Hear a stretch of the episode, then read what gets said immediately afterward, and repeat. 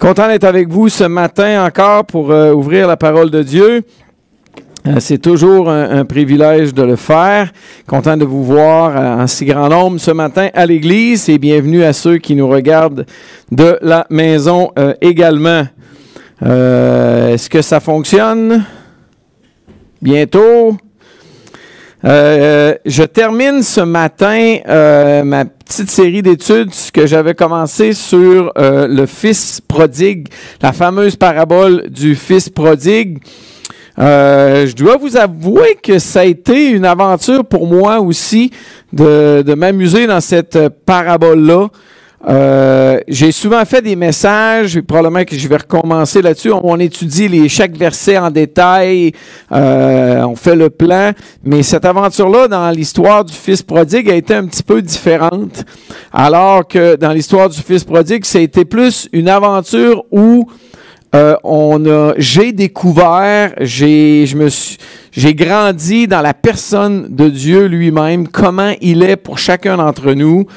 Euh, ça m'a fait aller un petit peu partout dans la parole de Dieu. Euh, et comme je vous l'avais dit précédemment, on a, on s'est amusé à voir la, vraie signification de cette parabole-là. Et j'aimerais terminer ce matin cette petite cédule-là. Croyez-le ou non, c'est le cinquième message que je fais ici sur euh, la parabole du Fils prodigue. Donc, ça fait tout de même une bonne réflexion qu'on a pu tous avoir ensemble. Et euh, je commencerai en disant la chose suivante. Le, texte, en passant, vous pouvez vous tourner dans vos Bibles, on va vous inviter à tourner dans Luc 15 et on va le lire ensemble dans un instant. Et plus je lis la parabole et plus je m'aperçois que notre focus était à la mauvaise endroit pendant bien des années. D'accord, le mien était au mauvais endroit pendant bien, bien des années. Euh, et la parabole commence avec un homme avait deux fils. Euh, l'histoire commence pas en disant la parabole d'un jeune homme avec son père et son frère. Si la parabole aurait commencé ainsi, la parabole d'un homme avec son père et son frère, l'emphase aurait été sur cet homme-là. Mais la parabole commence bien. Un homme avait deux fils. Si je commence une histoire en disant Luc Carrel a deux fils et une fille, euh, mon emphase est normalement beaucoup plus sur le Carrel que sur les deux fils et, sa fille. Et on a passé à côté parce qu'on a mis un emphase sur ce fameux gars qui dépense tout puis qui revient, qui est extraordinaire. Amen? Et c'est extraordinaire. Mais l'emphase devrait être beaucoup davantage sur la personne du Père lui-même. Donc, juste avant d'aller là, je voulais vous parler euh, d'une conférence d'Oulos. Je fais une promotion, j'aimerais la faire dans les prochaines semaines aussi. Euh, il y en a combien qui sont familiers avec la conférence d'Oulos? Quelques personnes. Euh, la conférence d'Oulos, c'est une conférence qui a lieu normalement à tous les années à Québec. Ça fait deux ans qu'il n'y en a pas eu, vous savez pourquoi? Euh, et l'idée, c'est d'instruire le peuple de Dieu pour son service, une conférence qui est pour nos assemblées chrétiennes et euh, qui va avoir lieu cette année le 4 et le 5 novembre prochain. Euh, le thème cette année, c'est l'intégrité. Et ça a lieu à, à l'hôtel Travel Lodge à Québec. Les conférenciers sont Marc-André Caron, l'essence de l'intégrité. Martin Lébreux, l'exemple de l'intégrité. Et Douglas Virgin, l'éthique de l'intégrité. Euh, moi, je vous invite à considérer, si vous êtes intéressé à servir le Seigneur d'une quelconque façon, de vous équiper. Et la conférence d'Oula, c'est une très belle conférence pour le faire. Ça commence un vendredi soir. Et ça se termine le samedi après-midi. C'est une super belle occasion pour faire une petite sortie en couple, trouver une façon de faire garder les enfants, euh, etc. Et Marc-André Coron de Chicoutimi, il a une maîtrise, il est en train de travailler sur son doctorat Euh, excellent conférencier. Martin Lébreux, c'est un des anciens de Parole de Vie.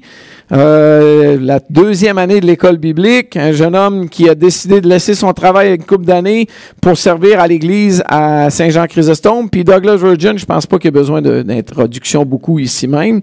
Il va aussi avoir trois ateliers. Il y en a un que vous connaissez tout de même bien.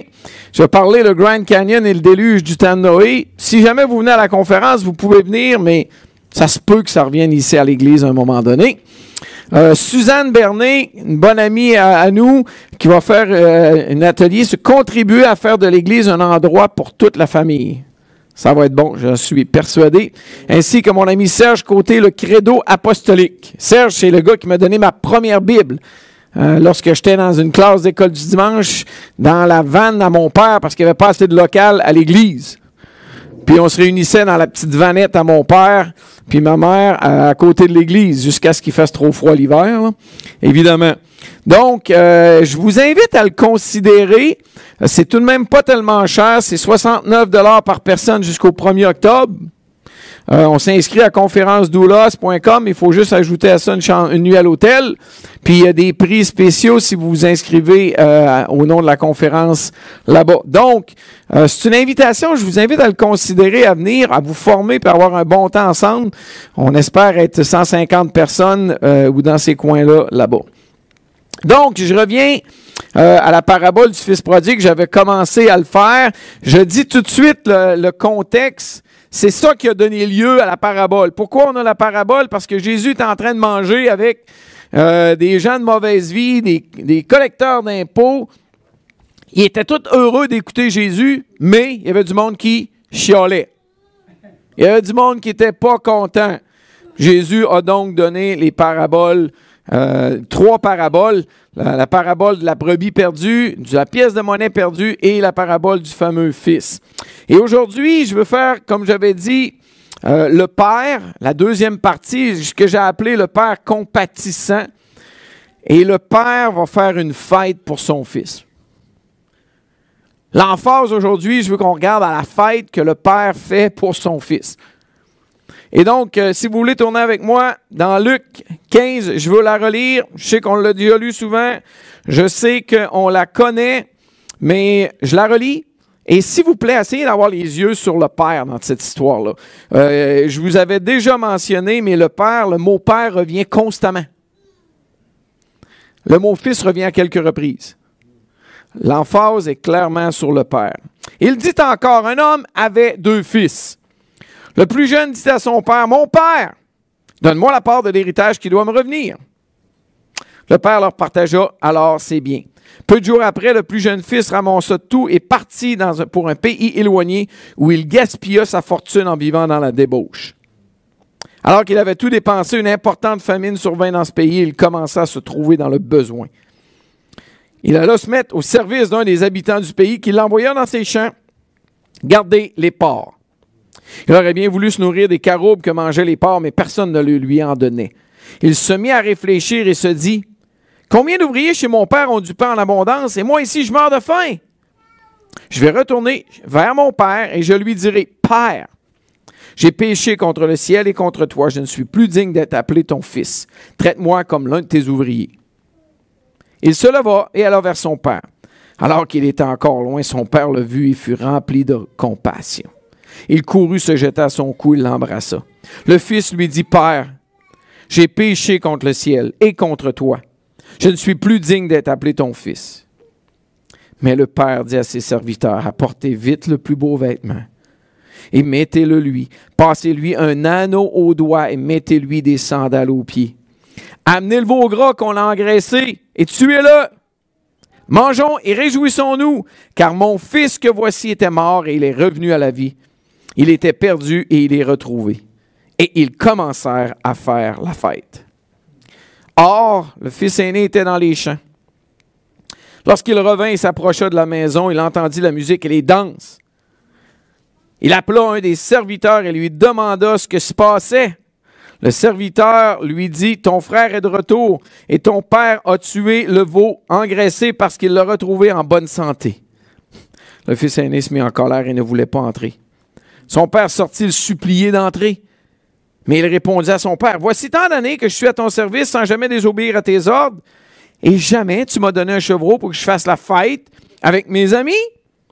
Mais quand ton fils est arrivé, celui qui a mangé tes biens avec des prostituées, pour lui tu as tué le veau engraissé. Mon enfant lui dit, Le Père, tu es toujours avec moi, et tout ce que j'ai est à toi. Mais il fallait bien faire la fête et nous réjouir parce que ton frère que voici était mort et il est revenu à la vie. Il était perdu et il est retrouvé. Seigneur, parle-nous ce matin par ta parole. Aide-nous à te découvrir davantage. On te le demande en toute simplicité au nom de Jésus. Amen.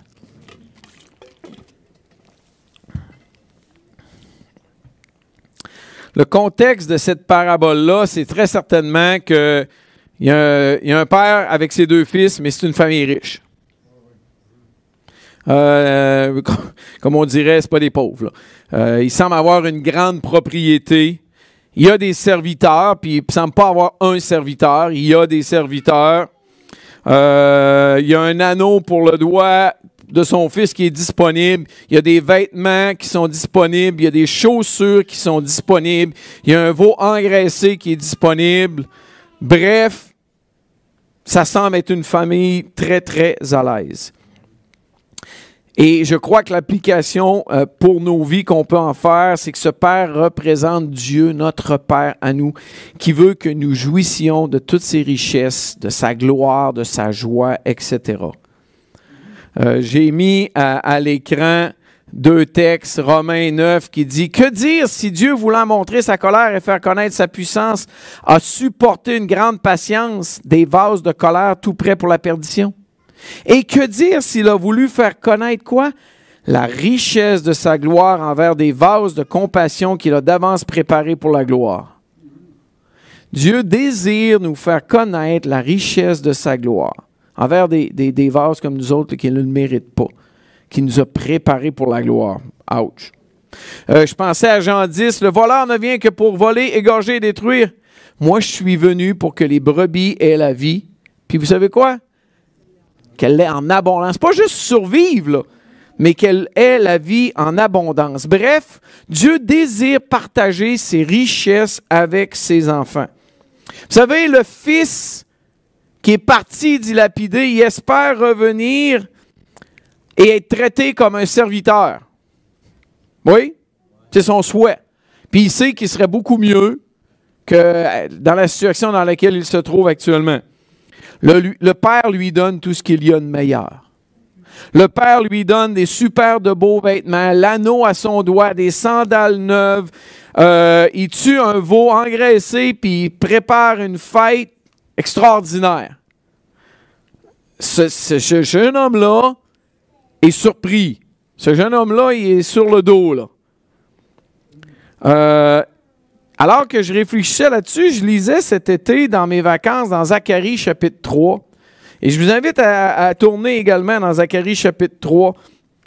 Euh, la quatrième vision de Zacharie. Donc, Zacharie chapitre 3, versets 1 à 4, puis 8, 9. C'est intéressant parce que je lisais un commentaire sur le, sur cette parabole-là et il a fait le même lien. Puis moi, j'étais rendu là dans ma lecture, puis j'étais en train de penser au fils prodigue, puis je dis, hey, minute, c'est les mêmes paroles, c'est à peu près la même chose. Donc, Zacharie, chapitre 3. À matin, je vais vous faire tourner un petit peu dans la parole de Dieu et gardez toujours une main dans la parabole du fils prodigue dans Luc 15, par exemple. Et on devrait apprendre à dire dans la parabole du Père compatissant. Mais bon. Zacharie 3, 1 est écrit, il m'a fait voir le grand prêtre Josué, debout devant l'ange de l'Éternel, et Satan qui se tenait à sa droite pour l'accuser. L'Éternel a dit à Satan, que l'Éternel te réduise au silence, Satan, que l'Éternel te réduise au silence, lui qui a choisi Jérusalem. Celui-ci n'est-il pas un bout de bois arraché au feu? Regardez ce qui est écrit. Or, Josué portait des habits sales et se tenait debout devant l'ange.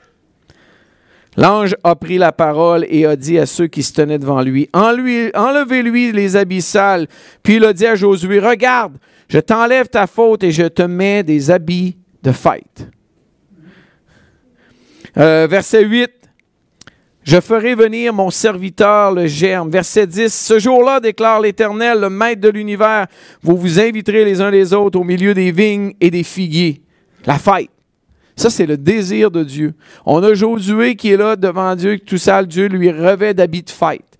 Parce que Dieu veut célébrer avec son enfant. Et c'est vraiment l'idée, une invitation à la fête, une invitation à la joie.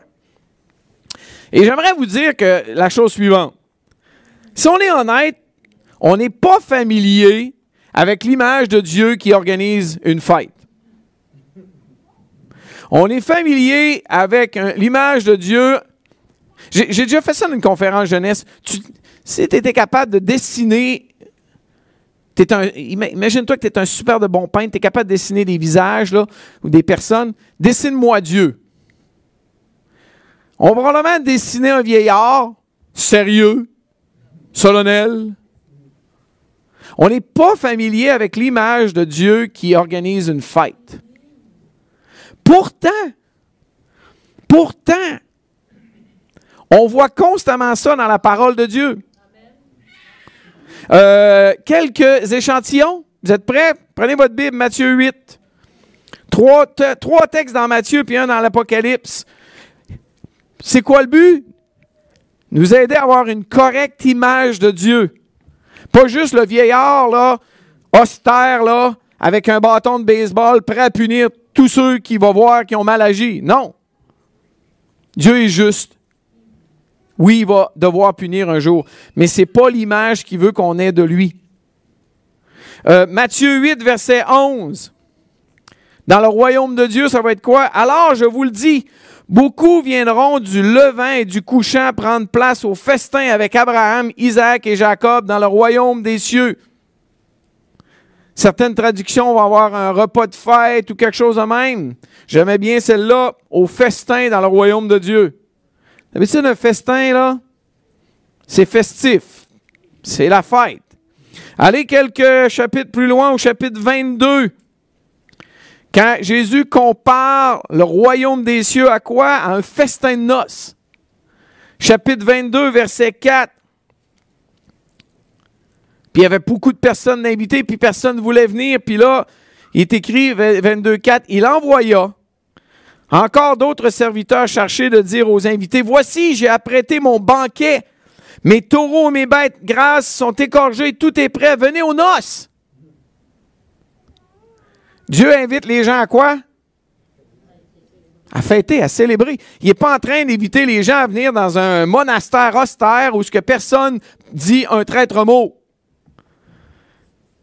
Puis c'est pas moi qui l'invente, c'est les paroles de Jésus lui-même. Alors qu'il parle quoi? Du royaume des cieux. Euh, allez, euh, euh, quatre chapitres plus loin, Matthieu 26. Jésus instaure la Sainte Seine. Puis il dit quoi? Il dit une petite parole. Je vous le déclare. Je ne boirai plus désormais du fruit de la vigne jusqu'au jour où je le boirai nouveau avec vous dans le royaume euh, de, mon Père, dans le royaume des cieux. Euh, il est en train de nous parler d'une fête, d'une célébration. un jour, on va boire du vin avec Jésus dans les cieux. Je sais qu'il y en a qui viennent de, capoter, là.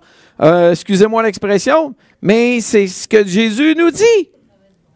Ça va sûrement être du bon vin.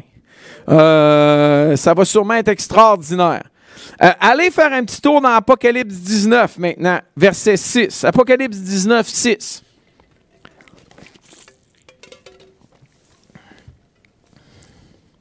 Pas mal à la fin de la Bible. Pas mal. Puis après, on revient dans Luc 15. Apocalypse 19, verset 6. Je commence à Alléluia. Dieu soit loué, c'est ce que ça veut dire. Car le Seigneur, notre Dieu Tout-Puissant, a établi son règne. On, prie ça hein, dans Notre Père, que ton règne vienne. Un jour, ça va arriver. Verset 7. C'est quoi? Réjouissons-nous Soyons dans la joie et rendons-lui gloire, car voici venu le moment des noces de l'agneau et son épouse s'est préparée. Il lui a été donné de s'habiller d'un fin lin éclatant, pur. L'ange me dit alors écrit Heureux ceux qui sont invités au festin des noces de l'agneau. Puis il ajouta Ces paroles sont les véritables paroles de Dieu. Dieu prépare des fêtes. Dieu prépare, comme on dirait en bon québécois, des parties, des célébrations, des belles célébrations. Le 15, c'est quoi que le Père fait? Exactement ça. Et le Père, on le voit très bien qu'il représente Dieu le Père pour chacun d'entre nous et il fait une fête. Oui, Dieu est un juste juge. Il va devoir juger le mal un jour. Mais ce n'est pas son plaisir. Comme un père, comme une mère, lorsqu'ils doivent reprendre leurs enfants, c'est jamais par gaieté de cœur. Du moins, ça ne devrait pas l'être. Mais c'est l'idée qu'il y a un besoin nécessaire. Mais ce qu'on aime en tant que parent, c'est célébrer avec nos enfants. Et c'est exactement ce que Dieu veut faire avec chacun d'entre nous. La célébration appartient au royaume de Dieu. Pas seulement le pardon, pas seulement la réconciliation, pas seulement la guérison, mais la joie et la célébration appartiennent au royaume de Dieu. Dans les trois paraboles qu'on a lues, qui ont donné lieu, ben, dans les deux paraboles, puis dans la parabole du Père avec ses deux fils, dans Luc 15, il y a exactement ça. Qu'est-ce qu'on y lit? Euh, au verset 6? Réjouissez-vous avec moi, car j'ai retrouvé ma brebis qui était perdue. Puis il dit quoi? De même, je vous le dis, il y aura plus de joie dans le ciel pour un seul pécheur qui se repent que pour 99 justes qui n'ont pas besoin de changer d'attitude. Il y a de la joie dans le ciel. Le ciel n'est pas un endroit austère et plate. Et, sais, c'est pas un monastère où ce qui se passe pas grand-chose. Le ciel, c'est un endroit où ce qu'on veut célébrer. Euh, juste après, au verset 9, la dame qui a perdu sa, sa pièce. Lorsqu'elle l'a retrouvée, elle appelle ses amis et ses voisines et dit Réjouissez-vous avec moi, car j'ai retrouvé la pièce que j'avais perdue. Puis là, Jésus rajoute au verset 10 De même, je vous le dis, il y a de la joie parmi les anges de Dieu pour un seul pécheur qui se repent. On la connaît tous, ce bout-là. Hein? C'est, le contexte du fils prodigue. Ah, c'est le contexte que Jésus était en train de manger avec des pécheurs, puis les pécheurs étaient contents d'être avec Jésus mais il y avait du monde qui murmurait. Il y a de la joie dans le ciel pour combien? Un seul pécheur qui s'est repenti. Ouais, mais qu'est-ce qu'il y en a pour les millions d'autres qui ne se repentent pas? Il y a de la joie lorsqu'il y en a un seul qui se repent. Il y a de la joie où? Au ciel. Euh, et c'est la même histoire avec le fils prodigue. Je, le lisais, je ne sais pas si vous avez encore remarqué, mais euh, le père, tout de suite, dit à ses serviteurs, apportez vite, dans certaines traductions, il y a le mot vite, le plus beau vêtement, l'anneau, tuer le veau. Euh, puis quand l'autre arrive, tout de suite après, le fils aîné, il entend quoi? La musique et les danses. D'habitude, c'est dans une fête, ce qu'on voit, la musique et les danses. Et c'est exactement ce qui se passe. La célébration appartient au royaume de Dieu. La célébration appartient à Dieu. Pas juste le pardon. OK, t'es pardonné, mais achale-moi plus. Non, non, mais pas du tout. Et Dieu se réjouit et m'invite à faire la même chose. Et remarquons pourquoi Dieu se réjouit. C'est quoi euh, qui, qui fait que Dieu se réjouit?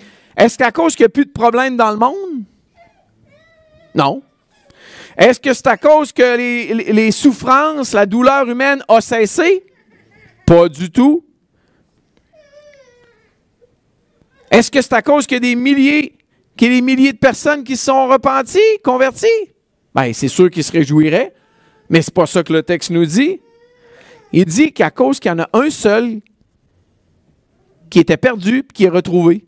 Au ciel, il y a de la fête. Wow! Dans l'exemple que là, il y a le fils qui s'est repenti, puis est retrouvé, il est revenu à son bon sens, il y a de la joie. C'est le message que Dieu est en train de nous laisser. C'est le contexte de notre parabole, etc. Maintenant, la question, c'est est-ce que je vais me joindre aux réjouissances? Est-ce que je comprends la joie de mon Père? Est-ce que je me joins à la joie qu'il y a même dans le ciel avec les anges? Et vous allez dire, ben oui, c'est sûr, mais c'est pas si évident que ça. Sinon, on est juste comme le fils aîné. Est-ce que je me réjouis de la bonté de Dieu envers les pécheurs alors que Jésus mange avec eux autres? Euh, honnêtement, lors du dernier message, je vous ai parlé de la fameuse parabole euh, des ouvriers dans la vigne. Puis, tu sais, il y en a qui sont allés là le matin vers 6 heures, d'autres vers midi, d'autres un petit peu tout le temps. Finalement, il y en a quelques-uns qui sont arrivés à 5 heures de l'après-midi. Puis, le monsieur les a fait travailler à peu près une heure. Puis, euh, il a dit Je vais vous donner ce qui est juste. Vous vous souvenez de cette histoire-là? Et la réflexion que j'ai faite pour moi a été tellement intéressante. Pourquoi Dieu n'a pas choisi de payer ceux qui sont arrivés le matin puis qui s'en aillent, puis d'après ça de faire un petit cadeau aux autres? Ben, il n'a créé de la chicane. Il n'aurait pas eu s'il aurait, il aurait payé ceux qui sont arrivés le matin. Puis dans la parabole, j'ai le, maître de la vigne, il dit aux autres, Hey, vous avez un problème avec le fait que je sois bon? Et moi, je pense que Dieu voulait simplement nous montrer qu'il voulait que ces autres-là se réjouissent de la bonté de ce maître de la vigne-là. Et pour moi, ça a été vraiment très, très révélateur. Mais est-ce qu'on a un problème avec ça? Est-ce qu'on a un problème avec le fait que Jésus a accueilli dans le paradis un brigand qui s'est repenti, dans la fin de l'après-midi? Parce que si vous lisez bien les évangiles, au début de la journée, là, les deux brigands chialent après Jésus. Ils disent Ah ouais, aide-nous. Mais à la fin de la journée, il y en a un des deux. Donc peut-être la moitié du temps qu'il était sur la croix avec Jésus, là, il chialait contre Jésus, mais à un moment donné, il, il revenait à son bon sens. Est-ce qu'on est capable de se réjouir de cet aspect-là? Je crois que c'est ce à quoi Jésus nous appelle de faire.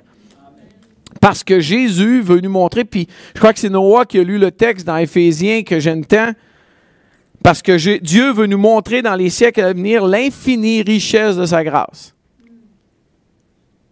Vous avez compris ça? Pas l'infinie richesse de son pardon, l'infinie richesse de sa grâce envers nous par sa bonté envers Jésus-Christ. La question, c'est suis-je habitué à me réjouir? Et la réalité, c'est non. Les gens viennent nous voir, les gens viennent me voir dans mon bureau des fois, puis moi, je suis habitué à quoi? Ils vont me parler de leurs problèmes. Ils vont me parler de qu'est-ce qui va pas. Ils vont me parler de telle affaire qui va tout croche. Est-ce que je suis habitué de me réjouir? La réalité, c'est non. On n'est pas habitué de se réjouir. Euh, Yannick, je disais souvent de Yannick, est, capable de voir, mon épouse Yannick, le bon dans le pire criminel qu'il n'y a pas sur la terre. Euh, tu sais, moi, des fois, je pouvais être plus vite à juger, là. Je pense que je me suis amélioré, là, avec l'aide de, Dieu et de mon épouse. Mais, tu sais, tu vas juger une personne, elle est tout croche, elle marche tout gros, tout croche. Ouais, mais non, mais elle, a un beau cœur, cette personne-là. Elle est capable de voir le bon est-ce qu'on est capable d'apprendre à voir le bon? L'exemple du père ici, là, c'est qu'il s'abandonne totalement à la joie.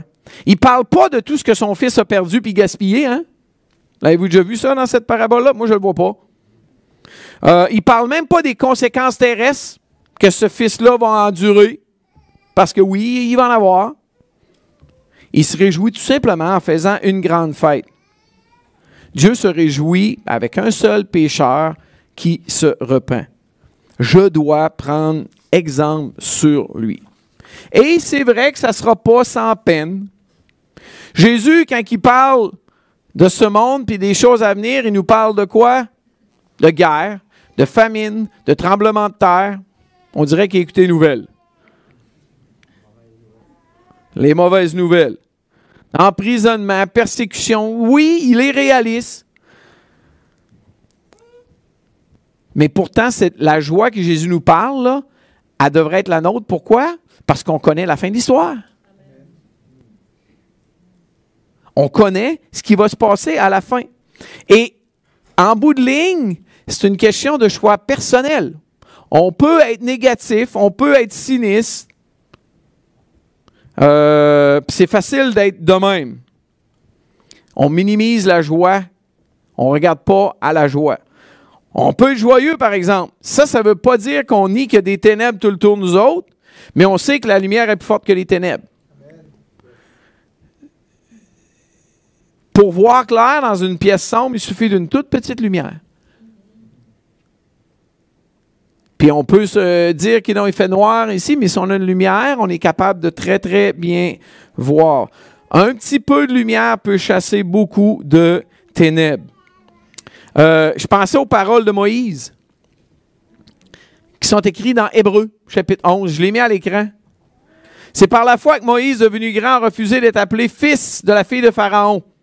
Il préférait être maltraité avec le peuple de Dieu plutôt que d'avoir momentanément la jouissance du péché. Il considérait l'humiliation attachée au Messie comme une richesse plus grande que les trésors de l'Égypte. Pourquoi? Car il avait les regards fixés sur la récompense à venir, sur la rémunération, d'autres versions vont nous dire. Moïse était capable d'être joyeux parce qu'il voyait le ciel Pourtant, il a passé 40 ans dans le désert. Puis avant de se rendre dans le désert, il avait passé 40 ans comme berger et à se fuir euh, euh, le pharaon. Puis avant, entre les deux, ben, il a fallu qu'il se chicane avec le pharaon, puis même avec le peuple de Dieu pour qu'il il décide de partir puis de le suivre. Mais Moïse avait les yeux fixés sur les récompenses qui étaient à venir. Je pense que ça peut nous aider. Bref, la question, la joie, c'est une question de choix personnel. Se réjouir en Dieu, c'est une question de choix. Dans notre monde, qu'est-ce qui se passe? C'est que la joie exclut la peine. La joie égale l'absence de peine. Et la peine égale l'absence de joie. Vrai? Mais pas avec Dieu. Pas avec Dieu. Il y a de la peine, oui, c'est vrai. Euh, je pensais à Jean 15. Tout comme le Père m'a aimé, moi aussi je vous ai aimé. Je vous ai dit cela afin que ma joie demeure en vous et que votre joie soit complète. Ça ne veut pas dire qu'il n'y a aucune peine, mais qu'on ait une, une paix, une joie profonde. Pourquoi? Parce qu'on a les regards fixés sur la récompense à venir. On regarde plus loin que le bout de notre nez. Et ça, c'est l'image du Père. Le Père choisit la joie en gardant les yeux sur le retour de son Fils qui était perdu. Euh, oubliez pas, hein? Tous les collecteurs d'impôts et les pécheurs s'approchaient de Jésus pour l'écouter. Wow! Malgré ça, il y avait du monde de pas content. Les pharisiens, les sadducéens, toute la gang, ils chialaient, ils murmuraient contre Jésus. Donc, notre point ce matin, c'est une invitation à être comme le Père. À être comme le Père est. Et ça, c'est notre défi, imiter le Père de cette parabole. Vive le Père. Et ça, ça nous fait peur. On pense que notre appel, c'est de rentrer à la maison. On s'est égaré. Puis à plusieurs niveaux, c'est vrai que on va toujours être sur le chemin du retour à la maison. Oui. On se voit facilement comme le fils prodigue, le fils cadet. Mais est-ce que c'est votre but dans la vie? D'être comme le fils prodigue? J'espère que non. On se voit peut-être comme le fils aîné, qui a une mauvaise attitude, puis là qu'il faut qu'on change. Mais est-ce que c'est notre but dans la vie d'être comme le fils aîné? J'espère que non. Suis-je intéressé à être comme le fils cadet ou le fils aîné ou bien à être comme le père? C'est vrai que ça fait peur d'être comme le père. Pas moi. Voyons, non, je peux pas. Mais on est appelé à embraser la paternité spirituelle, la paternité. Quand Yannick et moi, au, mois d'avril dernier, on nous a demandé de venir, euh, de, prendre le rôle de directeur de Parole de Vie Canada. Vous savez ce qu'on a pensé en premier? Pas moi! Vous êtes malade? Je suis pas là. Je, connais mes fautes. Pas. Non, non. C'est effrayant. C'était effrayant, ce rôle-là. Et ça l'est encore. Mais Dieu nous a appelés à faire ça. Dieu m'appelle, Dieu vous appelle à imiter le Père. En fait, c'est ce que j'ai écrit. Notre appel ultime demeure d'imiter le Père, d'accepter le poids de la responsabilité, ne pas refuser ce défi que Dieu vous donne et de ressembler à votre Père. Euh, vous savez, plus je vieillis, plus que je fais des choses des fois, puis je dis, connerie, je fais comme mon Père. Ben pareil. Je viens de voir mon Père. Puis c'est moi là, qui le fait, là. Puis je dis pas ça en disant que c'est négatif. Je dis ça, c'est que si Dieu, c'est vraiment votre Père, on devrait le voir dans, vous. On devrait le voir dans moi. On devrait le voir dans mes réflexions, dans mes pensées, dans mes paroles, dans mes actions. Parce que je suis le fils de Bernard Jalbert. J'ai vu mon père agir pendant toutes ces années-là. Puis veut, veut pas, j'ai les manies de mon père c'est notre but spirituel, d'avoir les manies de notre Père céleste. De faire une fête à cause qu'il y en a juste un qui s'est repenti. Tout le monde se demande pourquoi il fait une fête, lui, là? Regarde, il, il vient de tout gaspiller son argent. Oui, non, mais il a changé d'attitude. Il est retrouvé. Là. Je fais la fête. Ah, ouais? Oui. Je devrais, cette manie-là devrait se retrouver dans vous puis dans moi en tant que fils de mon Père céleste. Je ne veux pas rester un enfant toute ma vie. On doit devenir un père. On doit donc, notre appel ultime demeure d'imiter le Père, d'accueillir à la maison avec la miséricorde ceux qui sont dans la misère. La miséricorde, il y a plusieurs définitions qu'on peut y donner. Euh, avoir une attitude intérieure qui nous pousse à s'occuper des gens dans la détresse. Pas juste avoir pitié, là. Ah, pauvre petit. Non, non, non. La miséricorde, c'est, oui, d'avoir pitié, mais de faire de quoi? OK? De lancer la corde aux gens pour les sortir de la misère. Miséricorde. C'est la plus belle façon de s'en souvenir. Facile. Euh, Pierre nous a dit la chose suivante. Sa grande miséricorde, la miséricorde de Dieu, nous a régénérés, transformés pour une espérance vivante par la résurrection de Jésus. La miséricorde de Dieu nous a transformés puis nous a donné une espérance extraordinaire, vivante. Donc, on doit imiter le Père, accueillir à la maison avec la miséricorde, avec la grâce. C'est ce qu'il a fait, hein? Il n'a pas donné ce qu'il méritait, mais pas du tout. Réfléchissons à. C'est quoi le but de la parabole, là, que nous autres, on a tout le temps appelé la parabole du Fils prodigue? De nous montrer que Dieu est un Dieu qui pardonne?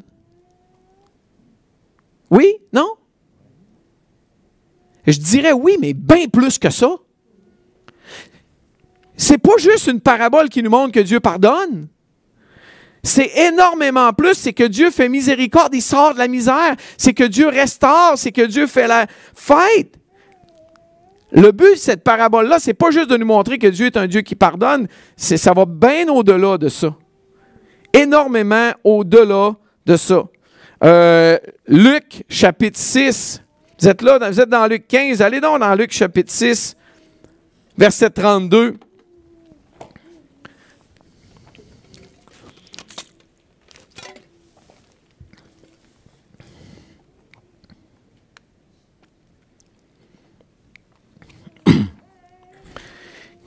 Il est en train de nous, de, de dire, c'est pas juste de pardonner, c'est vraiment une coche plus loin.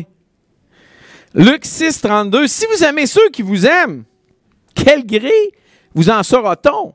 Les pécheurs aussi aiment ceux qui les aiment. Moi, je dis tout le temps à mes étudiants, vous savez quoi, le pire criminel aime son chum? Vrai? C'est normal. Verset 33, si vous faites du bien à ceux qui vous font du bien, quel gré vous en sera-t-on? Les pécheurs aussi agissent comme ça, de même. Et si vous prêtez à ceux de qui vous espérez recevoir, quel gré vous en sera-t-on? Les pécheurs aussi agissent euh, de même. Et aussi, les pécheurs aussi prêtent aux pécheurs afin de recevoir l'appareil. Mais, là, il y a le gros mais. Aimez vos ennemis. Ça, c'est. Tu besoin d'être comme le Père pour faire ça. Faites du bien et prêtez sans rien demander ou espérer. Et votre récompense sera grande. Et vous serez quoi?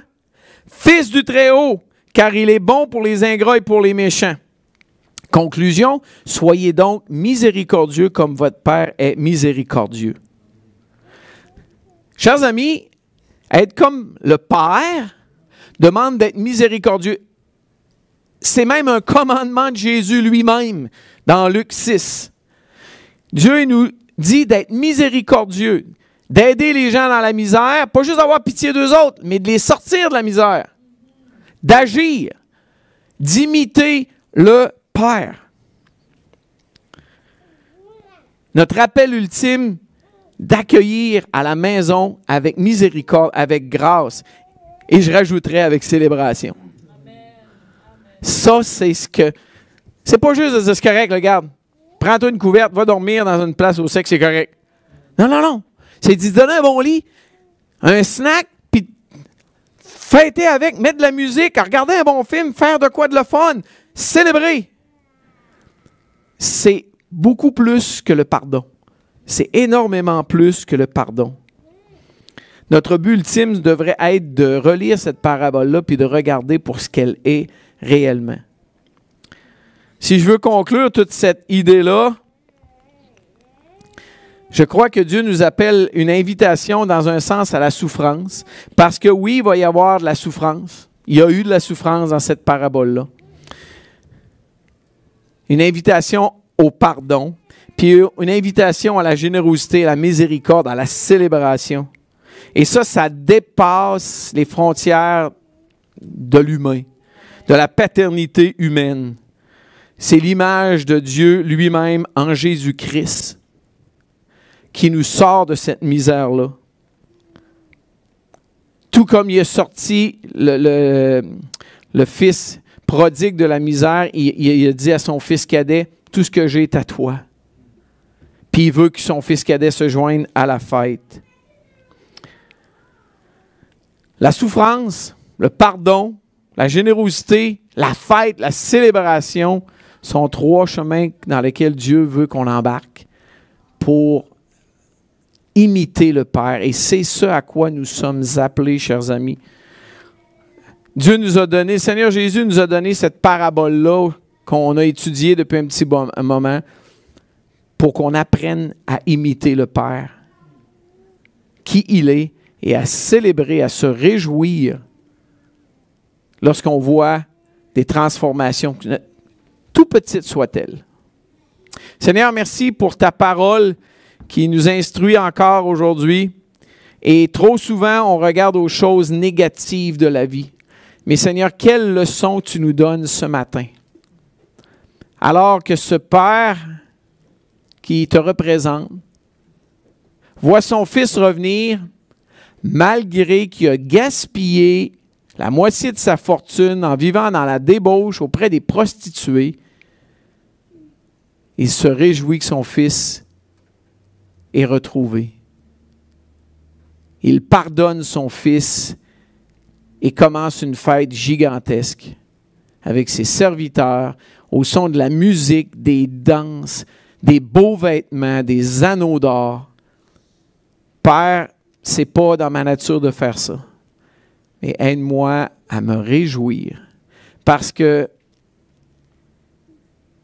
c'est exactement ce que j'ai bénéficié en Jésus. J'étais exactement comme le Fils prodigue, qui a gaspillé tes richesses. Mais tu m'as pardonné et tu me prépares une place au festin des noces de l'agneau. Que je puisse agir comme tu as agi dans cette parabole-là, avec les gens qui m'entourent. Que je puisse avoir cette réalité-là dans mes yeux jour après jour, que je suis pardonné, appelé à un banquet extraordinaire que je ne mérite totalement pas. Maintenant, aide-moi à accueillir les gens qui m'entourent de cette façon, à imiter, à t'imiter, Père. Car on te le demande et te remercie au nom de Jésus. Amen.